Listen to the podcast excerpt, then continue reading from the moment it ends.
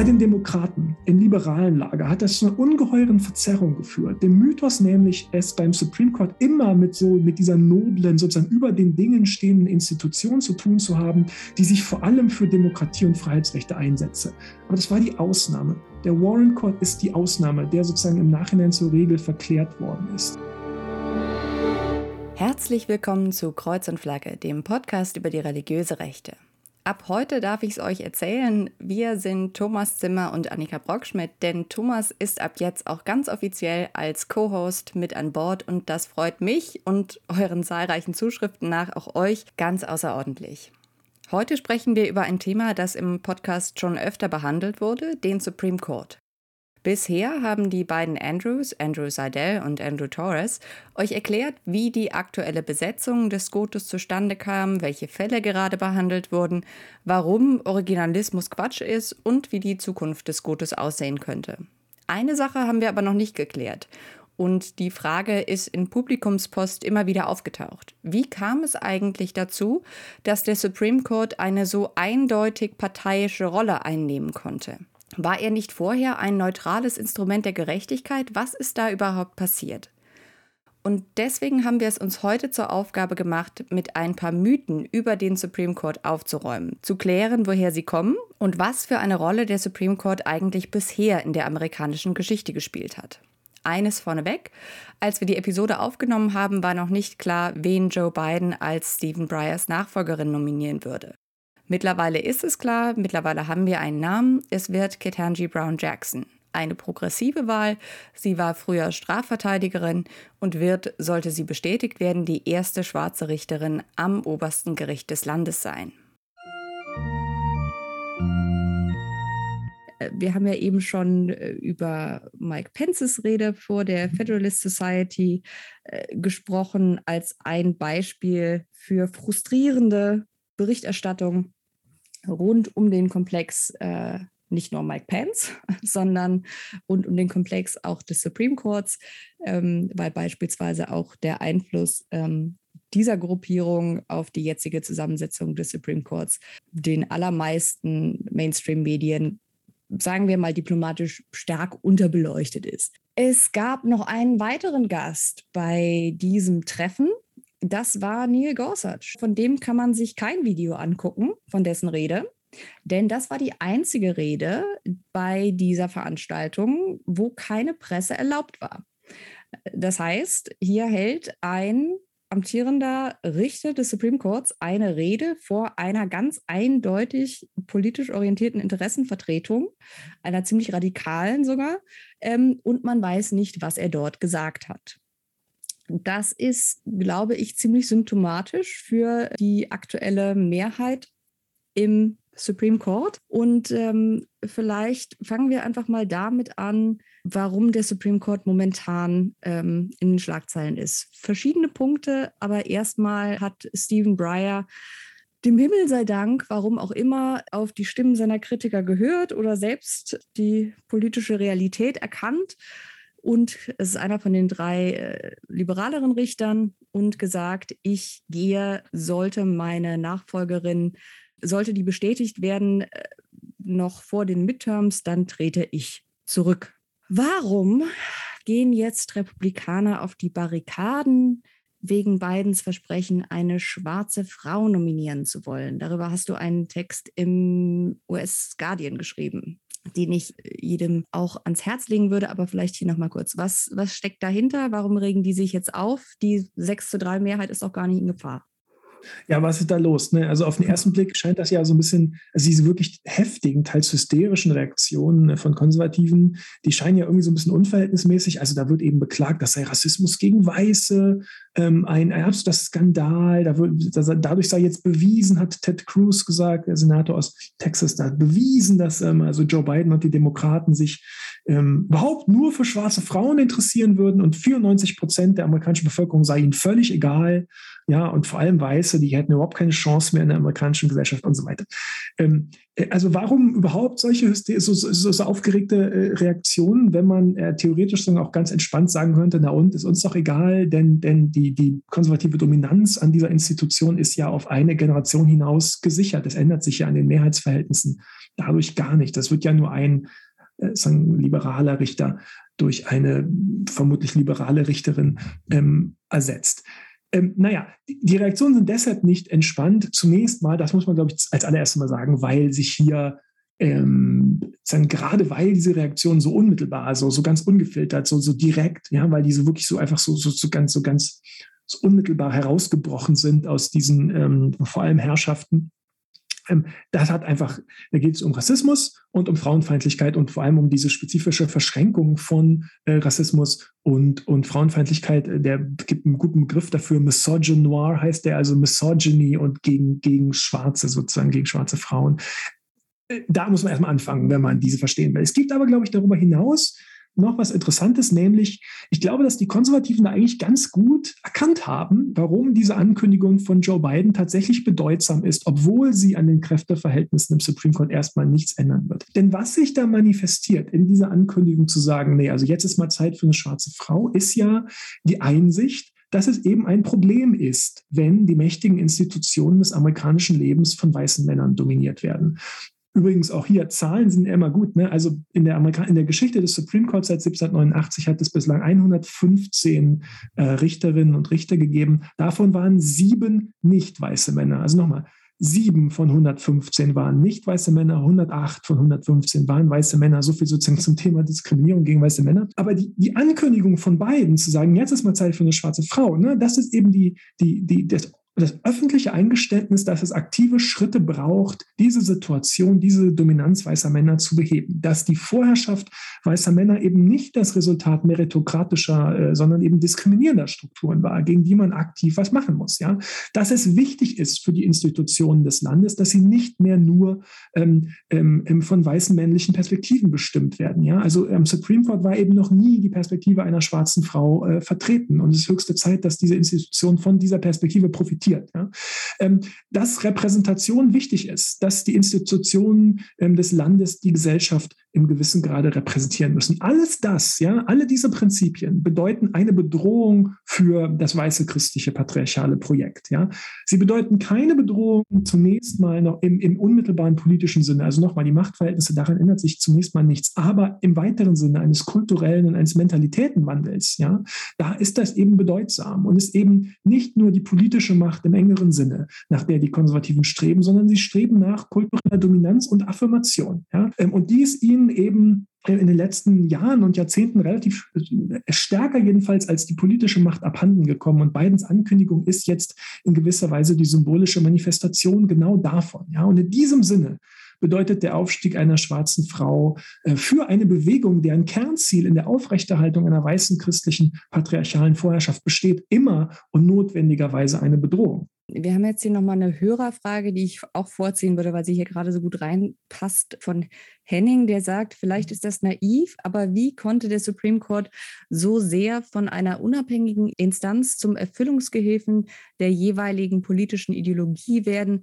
Widerspricht das nicht jeder Vorstellung von Gewaltenteilung? Gibt es darüber keinen differenzierten überparteilichen Diskurs in den USA? Es gibt hier durchaus eine neue Form der Verschränkung zwischen dieser ähm, Institution Supreme Court und der Republikanischen Partei und der konservativen Bewegung. Ja, also dass das so eng, ähm, dass die so eng und so klar alle an einem Strang ziehen, das ist in der amerikanischen Geschichte ja wirklich was Neues, weil es ja so eine so klare ideologische Ausrichtung einer Partei bis vor kurzem noch gar nicht gegeben hat. Ja, also ich würde sagen, der Supreme Court hatte schon immer und fast immer eine sozusagen reaktionäre ideologische Ausrichtung, aber die war ja nicht so klar, ähm, auch sozusagen, die, die stimmte ja nicht so klar überein mit auch der Ausrichtung und den Zielen einer Partei. Insofern gibt es hier tatsächlich, und da ist Thema Gewaltenteilung wirklich sozusagen eine Frage. Ne? Denn so ist es in der Verfassung tatsächlich nicht gedacht. Ja, dass die Verfassung, der, die amerikanische Verfassung sieht ja politische Parteien gar nicht vor. Ähm, die Leute, die die amerikanische Verfassung geschrieben haben, hatten keine Vorstellung davon, dass es so etwas wie professionalisierte Parteien geben würde. Und die haben sich das eben wirklich so vorgestellt, dass die unterschiedlichen Gewalten sich gegenseitig kontrollieren also Kongress, äh, Präsident, Supreme Court zum Beispiel. Ne? Und was wir jetzt sehen, ist ja was anderes, nämlich dass sozusagen äh, äh, quer zu diesen Gewalten ähm, diese, ähm, diese, diese politischen Projekte von Parteien oder Bewegungen verfolgt werden. Das ist tatsächlich ein Problem. Also da, da würde ich schon sagen, das ist was Neues in Anführungszeichen. Aber ähm, nichts Neues ist nun, dass der Supreme Court eine A, bestimmte, sozusagen, ein bestimmtes politisches Projekt verfolgt und B, dass es in aller Regel ein sozusagen reaktionäres äh, äh, politisches ähm, Projekt war und ist. Ja, das ist eben nicht neu. Da, glaube ich, besteht das Missverständnis, ja, zu glauben, das sei jetzt irgendwie, ähm, irgendwie was, was Neues. Ja, ähm, denn ähm, da muss man vielleicht mal sagen, hm, Klar, es stimmt, der Supreme Court ist seit den 70er Jahren, seit Nixon, der Nixon hat innerhalb von kurzer Zeit drei Supreme Court ähm, ähm, ähm, neu besetzen können, ist der Supreme Court eigentlich beständig nach rechts gerückt, ja. Und insofern ist auch, glaube ich, diese ganz offene, diese ganz unverblümte, also diese teilweise wirklich auch kaum noch auch nur mit einem Anschein von verfassungsrechtlicher Legitimation versehene Parteinahme für das ideologische Projekt der Rechten, das ist eine neue Ent Entwicklung, ja. Ähm, neu und wie gesagt ist vor allem eben auch, dass dieses reaktionäre ideologische Projekt so eindeutig an, in einer Partei angesiedelt ist. Das gab es eben vor den 60er Jahren ja noch gar nicht. Da gab es ja gar keine ideologischen Parteien. Es gab die beiden Parteien, aber die waren ideologisch eben äh, bunt und gemischt. Aber was man nicht vergessen sollte, der Supreme Court war für die meiste Zeit seines Bestehens, seit 1789, eine reaktionäre Institution. Und zwar nicht durch Zufall, sondern weil der Supreme Court im Institutionengefüge des amerikanischen politischen Systems ganz explizit so gedacht war. Als Bremse sozusagen, als Versicherung gegen in Anführungszeichen zu viel Demokratie. Ja, das war ja durchaus eine Sorge äh, der Founding Fathers, zu viel Demokratie. Ähm, das müsse man einhegen, dagegen müsse man sich absichern und zwar durch eben bestimmte undemokratische oder vielleicht sogar antidemokratische Elemente. Der Senat ist ein solches undemokratisches Element. Das Electoral College ist ein solches Element und eben auch der Supreme Court. Ja? Und für die allermeiste Zeit seines Bestehens hat der Supreme Court diese Rolle eben auch erfüllt und stand eben im Großen und Ganzen nicht auf der Seite derer, die eine multiethnische soziale Demokratie verwirklichen wollen, sondern im Gegenteil auf der Seite der wohlhabenden weißen Eliten. Ja, also das meine ich, wenn ich sage reaktionär, sozusagen reaktionär in der Ausrichtung und in der Wirkung. Ja? Zu, zu stehen auf der, auf der Seite der wohlhabenden weißen Eliten. Die große Ausnahme von dieser Regel waren die 50er und 60er Jahre, die Zeit des sogenannten Warren Courts, also unter Chief Justice Earl Warren. Eine Phase, in der sich der Supreme Court ähm, ähm, tatsächlich der, der Demokratisierung der amerikanischen Gesellschaft nicht nur nicht entgegenstellte, sondern sich sogar zum entscheidenden Motor dafür aufschwang. Ja, und das war auch eine ungeheuer wichtige Phase darf er nicht vergessen. Das ist ja überhaupt erst maßgeblich vom Supreme Court angestoßen worden, die Überwindung der Jim Crow Apartheid, ähm, die, die Civil Rights Revolution sozusagen der 60er Jahre. Alles, was die USA überhaupt erstmals zu einer multirassischen, pluralistischen Demokratie äh, ähm, ähm, gemacht hat oder jedenfalls auf den, auf den Weg dahin gebracht hat, passiert da und passiert ganz stark äh, durch den Supreme Court, vom Supreme Court ausgehend. Aber bei den Demokraten im liberalen Lager hat das zu einer ungeheuren Verzerrung geführt. Dem Mythos nämlich, es beim Supreme Court immer mit so, mit dieser noblen, sozusagen über den Dingen stehenden Institution zu tun zu haben, die sich vor allem für Demokratie und Freiheitsrechte einsetze. Aber das war die Ausnahme. Der Warren Court ist die Ausnahme, der sozusagen im Nachhinein zur Regel verklärt worden ist. Ja. Eigentlich immer vorher und eigentlich immer seither hat der Supreme Court diese andere Rolle gespielt. Und immer seither ja, versuchen eigentlich die Konservativen am Supreme Court, die genau diese, äh, äh, ähm, die Weichenstellungen der 50er und 60er Jahre wieder zurückzudrehen. Und diese Verklärung sozusagen der, der Ausnahme Warren Court zur Regel, die ist nicht nur deshalb problematisch, weil sie analytisch, empirisch sozusagen nicht überzeugend ist, sondern eben auch, weil sie permanent Deckung bietet für die reaktionäre Rolle, die der Supreme Court nun eben wieder spielt. Also führt permanent dazu, dass das einfach nicht klar gesehen und akzeptiert wird, welche Rolle diese Institution tatsächlich spielt. Es gab ja diverse, mehr als fragwürdige Urteile des Supreme Courts, die eben ganz eindeutig diesem politischen Projekt zuzuordnen sind. Sowieso die letzten mhm. äh, drei Ernennungen, Gorsuch, äh, Kavanaugh und Coney Barrett, sind ja auch, wie gesagt, explizit von der Federalist Society empfohlen. Sie haben die entsprechenden ähm, Organisationen vorher durchlaufen. Sie haben vorher deutlich signalisiert, zumindest wenn sie vor dem entsprechenden Publikum gesprochen haben oder geschrieben haben, ähm, wir urteilen äh, so, wie das für unser Projekt gut ist. Das letzte Urteil, was Schlagzeilen gemacht hat, war ein Urteil zu neu gezogenen Wahlbezirksgrenzen in Alabama. Das hatte ein Lower Court ein niedriger gestelltes Gericht, was im Übrigen keinesfalls jetzt irgendwie mit linken Richtern besetzt war. Ich glaube, es waren mindestens zwei Trump äh, von Trump ernannte Richter dabei, wenn ich mich recht erinnere, ähm, die das zurückgewiesen haben. Also mit dem Zensus wird, werden ja immer die Wahlbezirksgrenzen neu äh, gezogen und die haben also gesagt, Freunde, das müsst ihr nochmal von vorne machen. Diese Ziehung der Wahlbezirksgrenzen hat eindeutig zum Ziel, die Stimmen von Black and People of Color zu verbessern. Was setzt das für ein Zeichen, auch vor dem Hintergrund der anderen jüngsten Urteile an ähnlichen ähm, Lower Courts, wo ja gesagt wurde, seht ihr, es ist gar nicht so schlimm mit dem Redistricting und dem Gerrymandering, weil hier wird ja äh, quasi für die Seite der Demokraten mit großem D gestimmt. Was setzt das für ein Signal, dieses Urteil? Was der Supreme Court da gemacht hat, ist eigentlich ähm,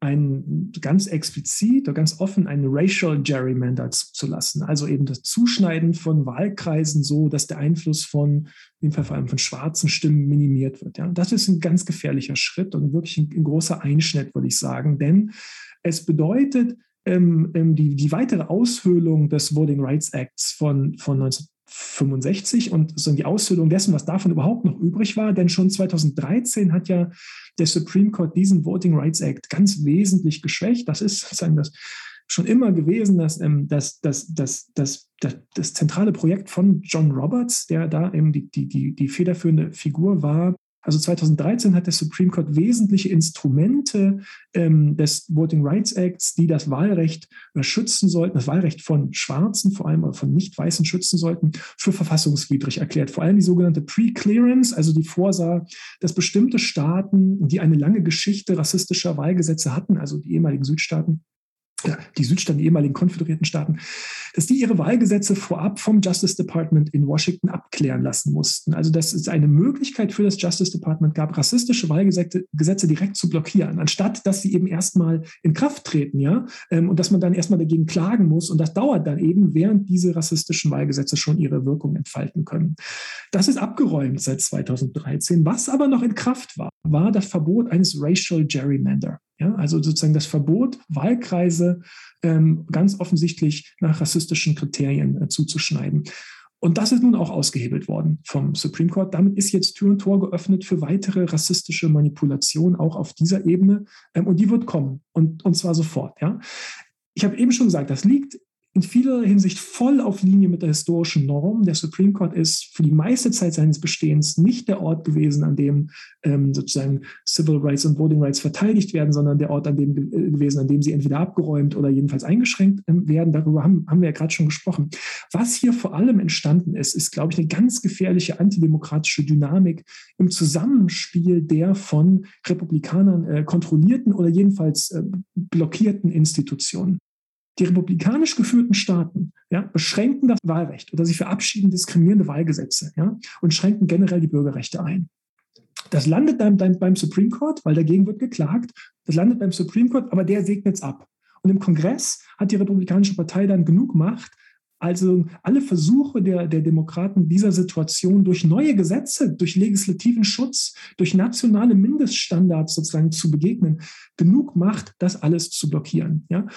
Und so geht es dann immer weiter. Ja, also sozusagen während immer mehr aus den Einzelstaaten ähm, da die, die, Bürgerrechte eingeschränkt und zurückgedreht werden und das immer weiter abgesegnet wird vom Supreme Court, passiert eben, gibt es eben nicht sozusagen den, den, den, den legislativen Gegenschlag dagegen, ähm, weil die Republikaner im Kongress genug Macht haben, das zu blockieren. Ähm, und da wird sich die Schraube dann immer weiter drehen, genau sozusagen genau entlang dieser, genau entlang dieser Dynamik und ähm, eine Demokratie werden die USA dann so nicht mehr lange bleiben. Ich glaube, es ist auch nochmal wichtig äh, zu betonen, der Supreme Court hatte ja bereits geurteilt, also Partisan Gerrymandering, also Gerrymandering zum Vorteil äh, der eigenen Partei, ist erlaubt. Ähm, und es kommt ja gerne in diesem Zusammenhang, aber die Demokraten machen das doch auch. Die ziehen doch auch die Wahlbezirksgrenzen anders. Ja, äh, Demokraten äh, machen das in bestimmten Fällen auch. Trotzdem, erstens ist das auf in keinster Art und Weise vergleichbarem Level der Fall.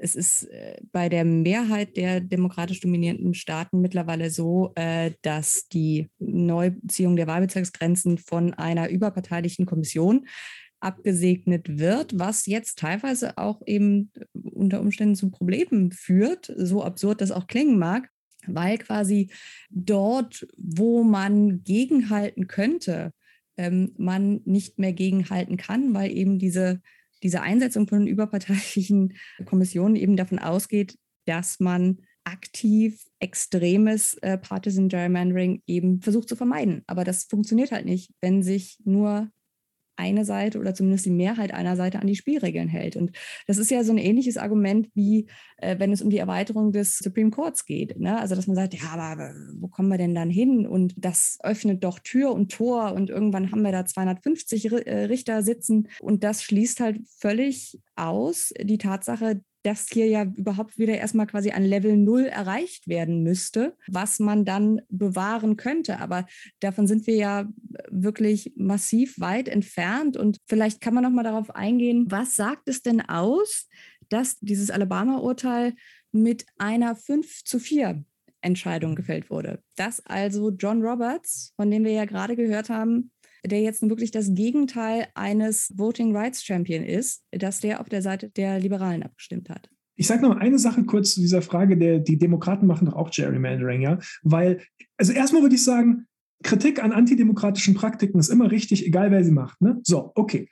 Nur, man muss dann schon sich die Sache auch angucken. Jetzt, die, die, eine Sache, die, das hast du, äh, wie du schon genau gesagt hast, ne, ähm, die, die, die Demo viele demokratische Staaten haben sozusagen jetzt einfach aufgehört, ähm, das zu gerrymandern oder sich eben verpflichtet, das, das nicht mehr zu tun, ähm, während es in den republikanischen Staaten sozusagen in radikalisierter Weise betrieben wird. Das ist der eine Unterschied. Der noch wichtigere Unterschied ist, die Demokraten haben im Kongress äh, Gesetze eingebracht, versuchen im Kongress Gesetze zu verabschieden, die ähm, jede Form von Partisan Gerrymandering verbieten würden, die es einfach zum nationalen Standard machen würden, dass diese äh, Zuschneidung der Wahlkreise durch überparteiliche äh, ähm, ähm Kommissionen erfolgt. Die also das, die, die wollen das abschaffen. Und zwar für alle, ja nicht nur für die Republikaner, sondern für das ganze Land, also, also auch für sich selber. Alle die, die jetzt allen Ernstes glauben, man könnte da irgendwie sozusagen so eine Art äh, äh, moralisches Äquivalent kreieren, ja, die, die müssen mir sagen, ähm, warum, also wenn, wenn die Republikaner wirklich das loswerden wollen, das mit dem Gerrymandering und das irgendwie problematisch finden, dass die Demokraten das auch gemacht haben oder teilweise noch weitermachen, dann, ja, dann, dann lass doch einfach diese Gesetze verabschieden. Die liegen vor, ne? Die liegen einfach alle vor. Und die wurden darum gar nicht zu gehen die wurden, ja, man, kommt, man könnte fast auf die Idee kommen, dass es darum gar nicht geht. Ja, die wurden gerade von allen republikanischen Senatoren geblockt. Ja, also dieser Versuch, das Gerrymandering einfach abzuschaffen, zu verbieten, überall im Land, nicht nur für die Republikaner, auch für die Demokraten. Da haben die Republikaner geblockt. Das ist ein Scheinargument. Ja? Dieser Verweis auf das demokratische Gerrymandering, äh, also das von den Demokraten betriebene Gerrymandering. Ja, das stimmt, haben die auch gemacht. Das muss man zu, zu Recht kritisieren. Aber sie wollen es auch abschaffen und die Republikaner sperren sich dagegen. So. Äh, letzten Endes eine, eine ähnliche äh, Funktionsweise wie äh, wenn es um Wahlrecht geht. Ne? Es geht nicht darum, nur demokratischen Wählern das Wählen leichter zu machen, sondern allen.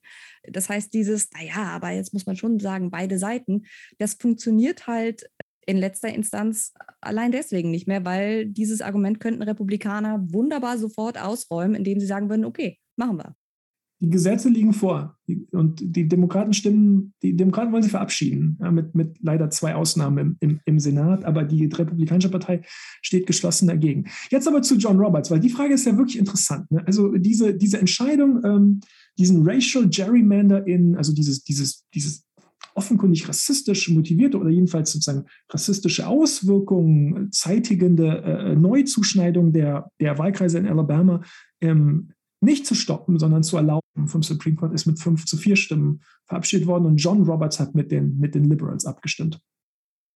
Ich glaube, hier sind zwei Dinge, zwei Dinge gleichzeitig plausibel und, und richtig. Zum einen, wenn es um John Roberts geht, dann muss man immer auch sozusagen nach taktischen Elementen mhm. fragen. Man sollte nie so taktische Elemente unterschätzen. Und die Tatsache, dass er hier mit den Liberals abgestimmt hat, darf man jetzt vielleicht auch nicht unmittelbar zu hoch hängen als Ausdruck einer sozusagen moderaten Haltung oder so in diesen, in diesen, äh, in, diesen Wahlrechtsfragen. Es kann sein, dass er tatsächlich diesen Racial Gerrymander in Alabama für tatsächlich sozusagen in der Sache falsch und zu radikal hält. Könnte sein. Könnte sein. Ja?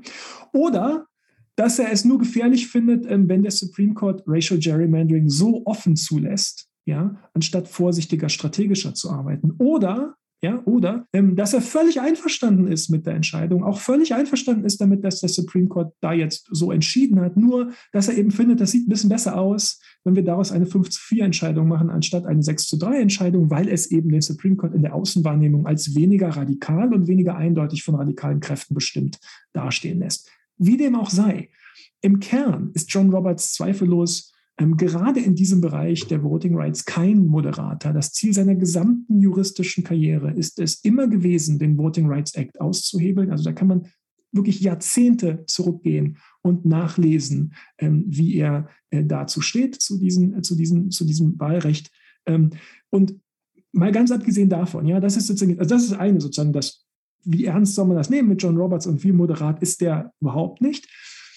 Das andere stimmt aber auch trotzdem jetzt mal ganz abgesehen von der Frage, welche Motivation jetzt bei ihm genau ausschlaggebend war, in diesem konkreten Fall mit den Liberalen sozusagen zu stimmen, es bleibt trotzdem dabei, dass diese Entscheidung nochmal verdeutlicht, dass es eine Mehrheit am Supreme Court rechts von John Roberts gibt. Das ist schon ein Uff, Statement. Sagen, Weil das verheißt für die Zukunft der Demokratie eben nichts Gutes. Es gibt eine Mehrheit am Supreme Court, selbst in Voting Rights Fragen rechts von John Roberts. Das ist ein echtes Problem. Ich glaube, das Problem wird, also zumindest wenn man nach Umfrageergebnissen geht, auch von einem Großteil der Demokraten auch nicht wahrgenommen, denn John Roberts ist mit großem Abstand der bei Demokraten und Republikanern beliebteste Federal Employee in, in höchster, höchster Funktion. Und das muss man sich auch erstmal auf der Zunge äh, zergehen lassen. Ich glaube, das zeigt auch, wie effektiv quasi das, das Branding, was Roberts ja auch äh, immer vorantreibt, des doch so unparteiischen Supreme Courts mit moderierenden konservativen Kräften, wie effektiv das war.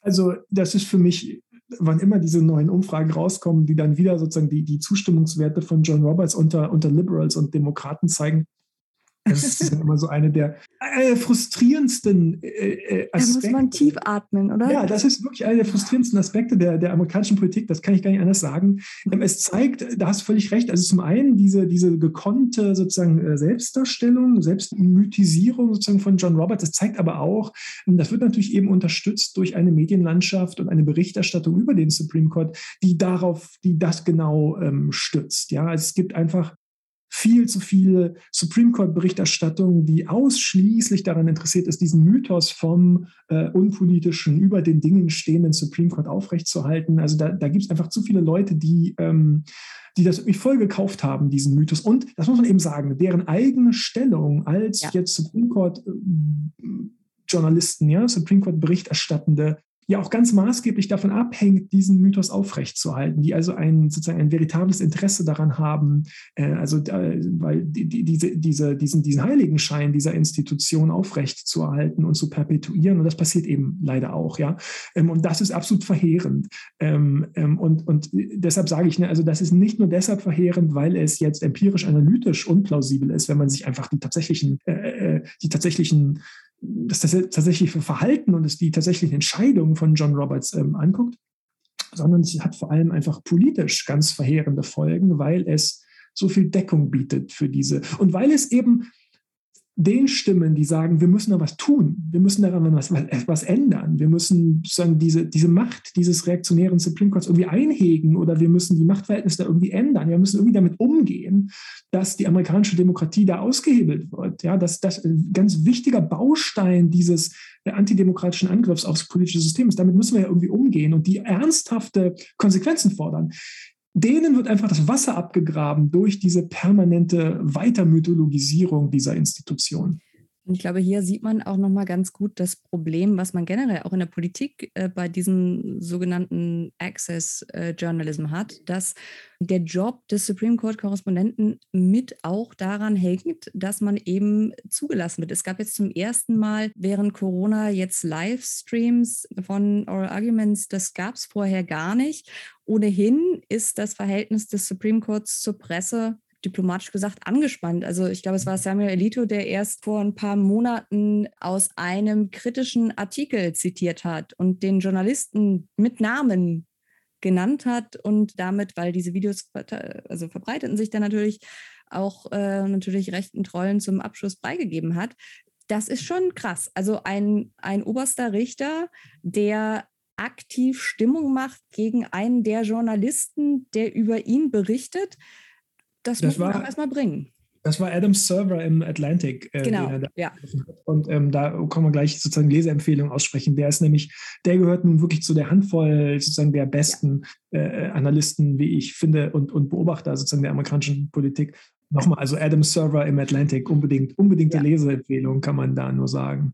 Absolut. Und ich meine, das nächste, was jetzt aussteht, wir haben äh, gerade die Nachricht bekommen, dass der Supreme Court, der sich ja, das haben ja auch in, in früheren Folgen schon mal äh, die, die beiden Andrews schon erklärt, der Supreme Court kann sich aussuchen, welche Fälle er annimmt und die große Mehrheit der Fälle, die äh, vor der Tür des Supreme Court landen, werden abgelehnt. Das heißt, die Tatsache, dass der Supreme Court sagt, wir hören Fall X an, zeigt zumindest schon, dass man der Meinung ist, dass diese Sache zumindest der Diskussion bedarf und das jetzt wohl eher nicht mit 9 zu 0 abgeschmettert wird. Das nächste, was äh, man sich vorgenommen hat, ist Affirmative Action. Auch äh, ein langjähriges Projekt der politischen und religiösen Rechten, äh, das eben im Keim zu ersticken und zurückzufahren. Und damit sind wir eigentlich auch wieder beim, beim Anfang angekommen und äh, das fügt sich nahtlos ein in dieses politische Projekt des weißen christlichen Nationalismus, das beispielsweise die Zusammensetzung von Studenten an Elite-Universitäten, die dann äh, statistisch gesehen äh, die höchsten Jobs des Landes besetzen, dass die eben vor allem aus Menschen zusammengesetzt ist, die ihren bestimmten Kriterien, die sie für ihre kulturelle und politische Dominanz brauchen, entsprechen. Bei der Affirmative Action, da handelt es sich ja eben auch so ein Instrument aus den 60er Jahren, ähm, das dazu da ist oder da, da, dazu angedacht ist, Menschen und Gruppen jenseits der traditionellen weißen Eliten Zugang zu den Eliteninstitutionen des Landes zu verschaffen. Ne? Oder, oder noch allgemeiner gesprochen, das Macht- und Statusgefälle zwischen traditionellen Eliten und allen anderen so ein bisschen abzubauen. Ja? Ja, und wie wir eben jetzt, jetzt schon sozusagen jetzt mehrfach gesagt haben, die konservative Mehrheit am Supreme Court verfolgt das Ziel, die Uhr zurückzudrehen auf eine Zeit, bevor der Gesetzgeber, der Zentralstaat, der Federal Government, diese ausgleichende Rolle übernommen hat, ja, und sozusagen im Sinne eines solchen Leveling von Hierarchien äh, in die Gesellschaft, in die amerikanische Gesellschaft eingegriffen hat. Das ist ja sozusagen die wichtige, wirklich absolut wichtige Verschiebung, die den sozusagen seit den 30er Jahren, aber spätestens dann in den 60er Jahren wirklich stattgefunden hat, nämlich dass das Federal Government, Zentralstaat, sich aufgeschwungen hat zum Motor eben sozusagen dieser, dieses sozusagen Social Racial Progress sozusagen, ja, was ja vorher überhaupt nicht war, aber, aber, aber seit dem Moment eben ist. So. Und im Bereich der individuellen Bürger- und Freiheitsrechte äh, bedeutet das, äh, was die konservative Mehrheit am Supreme Court davor hat, eben vor allem das Zurückdrehen der Uhr vor die 1960er Jahre, also eine Annullierung der Bürgerrechtsgesetze der 60er und 70er Jahre. Im sozioökonomischen Bereich geht das noch weiter zurück, nämlich hinter die 1930er Jahre zurück, als der liberale Staat äh, begonnen hat, ernsthaft in die Wirtschaft einzugreifen und überhaupt wohlfahrtsstaatliche Strukturen aufzubauen. Das ist denen auch ein, ein gewaltiges Dorn im Auge. Ähm, und, und sozusagen im Kontext des Gesamtprogrammes ähm, macht es also absolut Sinn. Also wenn man sich dieses Gesamtprogramm des Uhr zurückdrehen, ja, äh, ähm, ähm, klar macht, dann macht es absolut Sinn, dass da jetzt auch die Affirmative Action fallen soll. Wir erleben hier den beschleunigten Angriff auf ähm, das Recht auf Abtreibung, auf Voting Rights, auf Affirmative Action. Ähm, und Kannst so davon ausgehen, dass Verhütung auch ja. noch kommt?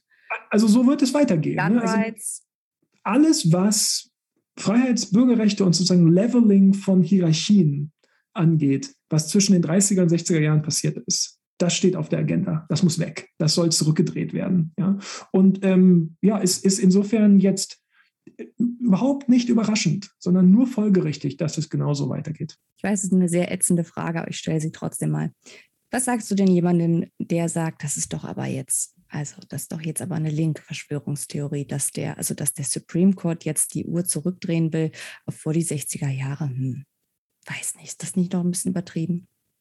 Also ich habe mir, hab mir völlig abgewöhnt, auf solche, ah, ja. auf, solche, auf solche Fragen überhaupt noch zu reagieren, weil ich. Allein die Tatsache, dass die Frage überhaupt gestellt wird, sagt ja schon. Ja, ich, ich sage es einfach noch, oder das war, jetzt, das war jetzt vielleicht ein bisschen zu flapsig. Ich sage es mal so. Also, es gibt zwei mögliche Orte, von denen diese Frage kommen kann. Zwei mögliche Orte. Der eine Ort ist, und da macht es dann vielleicht tatsächlich noch Sinn, auch zu, zu, zu reagieren und, und zu versuchen zu erklären und, und zu sprechen. Der eine Ort könnte sein, wenn sich jemand eben einfach nicht beschäftigt hat mit, mit mhm. sozusagen der Materie, das einfach nicht auf dem Schirm hat, nicht verfolgt. Übrigens ist ja völlig okay. Also ich, Muss ja keiner ich, machen. Mal, ne? Es ja, werden ja nicht alle irgendwie bezahlt dafür, sich den ganzen Tag damit zu beschäftigen, so wie ich, ja. Ähm, ist ja völlig okay. Ja, und wenn sozusagen aus diesem Ort, von diesem ja. Ort sozusagen diese Frage kommt, dann kann man ja versuchen, das, was wir jetzt hier ja, ja. würde ich sagen, ziemlich ausführlich versuchen, nämlich also konkrete, einfach konkrete Entscheidungen. Ja. ja, was passiert da in Alabama? Was passiert da mit den Voting Rights und so weiter eben einzugehen. Das, das ist das eine. Das Problem ist aber, das größere Problem ist aber, dass diese Frage meistens nicht von diesem Ort sozusagen kommt, von diesem Ort des, des echten, sozusagen vielleicht auch der echten Bestürzung oder so und ja. des echten Interesses und was ist da los, sondern von einem ganz anderen Ort, nämlich ähm, von dem der ähm, von, von, Leuten, die das einfach nicht ähm, wahrhaben wollen, weil es nicht sein darf, ähm, weil es, weil sie entweder vielleicht diesem mit diesem politischen Projekt, das der Supreme Court da verfolgt, was die konservative Mehrheit am Supreme Court verfolgt, weil sie damit vielleicht auch gar nicht so ein großes Problem haben, vielleicht damit auch weitgehend übereinstimmen oder so. Ja, das ist die eine Möglichkeit. Oder weil sie ähm, generell eben finden, dass es irgendwie, äh, da muss man jetzt mal diesen linken Kräften, diesen linken radikalen Kräften irgendwie entgegentreten oder so. Und da, da, da kann ich einfach nur, nochmal, ich kann einfach nur sagen, man muss sich halt mit der Sache beschäftigen. Also man muss halt sich mit der Materie beschäftigen. Wir, ich wir haben jetzt ganz ausführlich über dieses Urteil in Alabama gesprochen und darüber, warum das eine weitere Aushöhlung des Voting Rights Acts ist. Und da kann ich nur sagen, das haben wir uns ja nicht ausgedacht. Also das ist ja nicht so, dass wir uns im, im Vorfeld dieses Podcasts sozusagen ein, ein Supreme Court Urteil sozusagen einfach aus dem Finger haben. Ah, und dann können wir die richtig fertig machen. Oh, ja. Das passiert ja nun mal, ja. Und ähm, da, ja, da weiß ich dann so richtig auch ehrlich gesagt nichts mehr zu, zu sagen, außer dass wenn sich jemand, wenn jemand bereit ist, sich mit der Sache auseinanderzusetzen, sich diese Urteile anzuschauen ähm, und, und dann rauskommt, ja, das ist aber alles nur linker Alarmismus, hm. Dann hat es offensichtlich Gründe, die mit der Sache nichts zu tun haben. Ja. Dann ist es motiviert. Ähm, dann, dann gibt es andere Motivationen. Und da, da muss ich sagen, da habe ich für mich selber entschieden, da glaube ich auch fest dran, dass es dann gar keine Möglichkeit der Überzeugung gibt. Also die, die, die Möglichkeit, Leute zu überzeugen, ähm, die sind sowieso sehr begrenzt. Und man wird niemanden, niemanden und niemals von etwas überzeugen, ähm, wenn er oder sie sozusagen aus, aus irgendwelchen Gründen da, da fest investiert ist, dass das aber gar nicht sein darf. Da wird man niemanden jetzt, mit der Sache kann man dann gar nicht überzeugen. Ja? Und da gibt es dann eben Grenzen. Da kann ich aber dann, da kann ich dann nichts dran machen. Wir können nur, also kann ich nur noch mal wiederholen. Wir sprechen jetzt sehr ausführlich über diese Sachen ähm, und, und versuchen, den Eindruck habe ich jedenfalls, mit möglichst viel auch Empirie und, und sozusagen Fakten und so, ne, zu sprechen. Und ähm, ja, wer, wer, wenn das dann nicht sein darf, ähm, da, da, wird man, da, da, muss man sich damit abfinden, so frustrierend das ist und äh, ja. also wahnsinnig frustrierend, aber man muss sich dann einfach damit abfinden, dass es da, ähm, dass man da Überzeugung nicht wird leisten können. Absolut. Kommen wir mal zu ähm, Fragen, die aus tatsächlichem ehrlichem Interesse gestellt werden. Und zwar haben wir ja nach Fragen von euch gefragt, ähm, ob ihr noch Fragen an uns habt. Da fragt beispielsweise Bettina auch nochmal zum Supreme Court, ist es vorstellbar oder wahrscheinlich, dass es friedliche Massenproteste gegen die Entscheidung des SCOTUS und äh, gegen Aktionen der Republikaner gibt, die mit den Wünschen der Bevölkerungsmehrheit nicht übereinstimmen? ich finde da ganz interessant, sich nochmal zurückzuerinnern an den Beginn der Ära Trump. Ne? Also sozusagen ganz am Anfang, da gab es ja Massenproteste.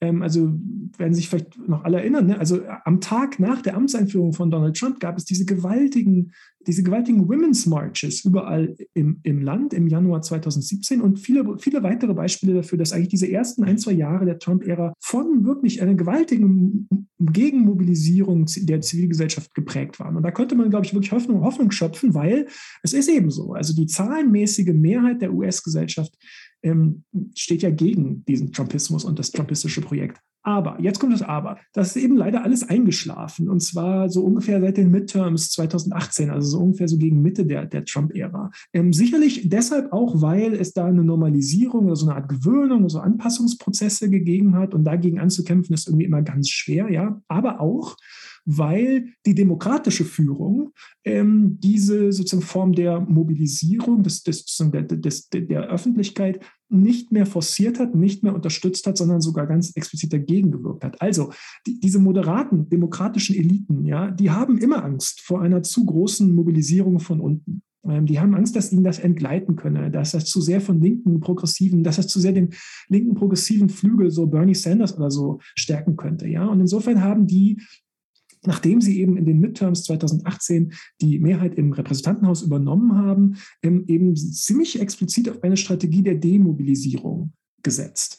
Ähm, kann sich das nochmal ändern? Hoffentlich ist, ist meine Antwort darauf, denn ich bin fest davon überzeugt, dass es, eine, dass es ohne eine Mobilisierung zivilgesellschaftlicher Kräfte nicht gelingen wird, den autoritären Anschlag aufs politische System abzuwehren. Aber ähm, die Republikaner wissen das auch und sie antizipieren es auch. Ja? Und deshalb ähm, ist es ja so, dass ähm, in republikanischen Staaten schon mal präventiv diese Formen der, der Mobilisierung kriminalisiert werden. Also nur als Beispiel, ähm, jetzt wieder empirisch, ja, damit das nicht sozusagen als linke Verschwörungstheorie gilt. Es werden sogenannte Riot Laws erlassen ja. in, in den republikanischen Staaten. In Oklahoma zum Beispiel, da ist es jetzt so, dass jede Ansammlung von mehr als sieben Menschen, jeder Protest von mehr als sieben Menschen, von sieben oder mehr Menschen, kann einfach ohne weitere Probleme von der Polizei als Riot, also als unzulässiger, äh, äh, äh unzulässiger Aufstand ähm, ähm, ähm, erklärt werden und damit ist illegal. Ne? Ähm, und, ähm, und das geht sogar noch weiter, wenn nämlich dann bei diesen Riots ja, ähm, äh, Straßen blockiert werden, was ja bei Demos häufiger mal passiert, dass man, dass man Straße blockiert, dann ist jetzt ausdrücklich, sieht das, diese Gesetzeslage in Oklahoma vor, dass ganz ausdrücklich ja, die, wenn da jetzt Protestierende, also Rioters sozusagen zu Schaden kommen, weil sie von Autos überfahren werden, dass ähm, die Autofahrer da ganz dezidiert straffrei bleiben. Also es wird ganz explizit sozusagen legalisiert, der Angriff im Auto ähm, ja. auf, oder das ist dann in der Regel der Pickup-Truck, auf diese Protestierenden. Und das kommt ja, das kommt ja vor dem Hintergrund einer, einer Welle solcher Angriffe ja. mit Autos auf, auf Protestierende. Ähm, und es geht ja sogar noch weiter, denn es gibt ja sogar auch noch diese Dimension, dass rechtsmilitante Gewalt gegen Proteste verherrlicht wird. Das sieht man an diesem Fall von Kyle Rittenhouse. Das ist dieser ja, dieser rechtsnationalistische Jugendliche, der ähm, da. Übrigens, der mittlerweile auch ganz offen mit Neonazis abhängt, auch öffentlich. Ja, überhaupt, überhaupt gar keine, überhaupt keine, keine Überraschung. Also es ist der, der sozusagen da in Kenosha in, in Wisconsin, als es so Proteste im, im Sommer 2020 ähm, wegen eines äh, rassistischer Polizeigewalt gegen einen schwarzen Jacob Blake gab, ähm, der dann sich sein Sturmgewehr gegriffen hat und dahin gefahren ist und dann da zwei Protestierende äh, erschossen hat. Der ist dann freigesprochen worden und den, der wird jetzt verherrlicht als, als Held, als American Hero von der amerikanischen Rechten. Das ist eine brandgefährliche Situation. Also die Tatsache, dass wir eine zivilgesellschaftliche Mobilisierung brauchen als Reaktion auf den sozusagen autoritären Angriff aufs System, aber ähm, die, die, reaktionären Kräfte ähm, da schon mal präventiv mit Kriminalisierung und, und, und Verherrlichung von rechtsmilitanter Gewalt antworten, das ist gefährlich. Das muss einem große Sorge bereiten. Wie schon zu Beginn der Episode erwähnt, ist mit Ketanji Brown Jackson die Wahl tatsächlich auf eine wirklich progressive Kandidatin gefallen.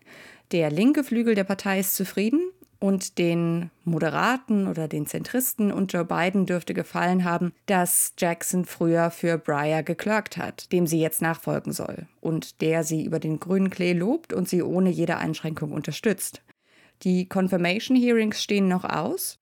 Jackson war erst vor kurzem mit drei republikanischen Stimmen, Graham, Murkowski und Collins, an das Berufungsgericht in DC gerufen worden. Mal sehen, ob die drei es über sich bringen können, auch jetzt für sie zu stimmen. Zumindest Grahams jüngste Äußerungen lassen bisher zumindest nicht darauf schließen. Aber warten wir es ab.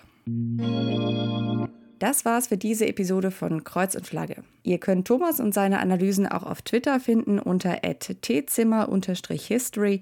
Er schreibt außerdem für den US Guardian regelmäßig eine Kolumne zur amerikanischen Politik, also schaut unbedingt auch dort vorbei. Ihr könnt den Podcast unterstützen unter www.patreon.com-annika Brockschmidt. Dort bekommt ihr ab dem entsprechenden Level die Kreuz- und Flagge-Episoden früher als alle anderen in etwas längerer Form und viele andere Zusatzinhalte, zum Beispiel den exklusiven Patreon-Podcast USA Update sowie längere Texte. Thomas und ich freuen uns wahnsinnig auf die nächsten Episoden. Wir haben ein paar wirklich spannende Themen in der Schublade, die wir unbedingt noch behandeln wollen. Ich habe außerdem noch ein weiteres Interview mit einer Expertin, das sehr spannend wird, das wahrscheinlich jetzt als nächste Episode rauskommt. Und wir haben noch eine Bonus-Episode vorbereitet, in der wir uns ausschließlich euren Fragen widmen, wo wir also Hörerfragen beantworten. Ihr könnt also gespannt sein. Vielen, vielen Dank für eure Unterstützung. Wie immer, Ihr macht es überhaupt erst möglich, dass dieser Podcast auch kostenlos für alle zur Verfügung gestellt werden kann. Dafür nochmal ein ganz herzliches Dankeschön. Macht's gut, bis bald und passt auf euch auf.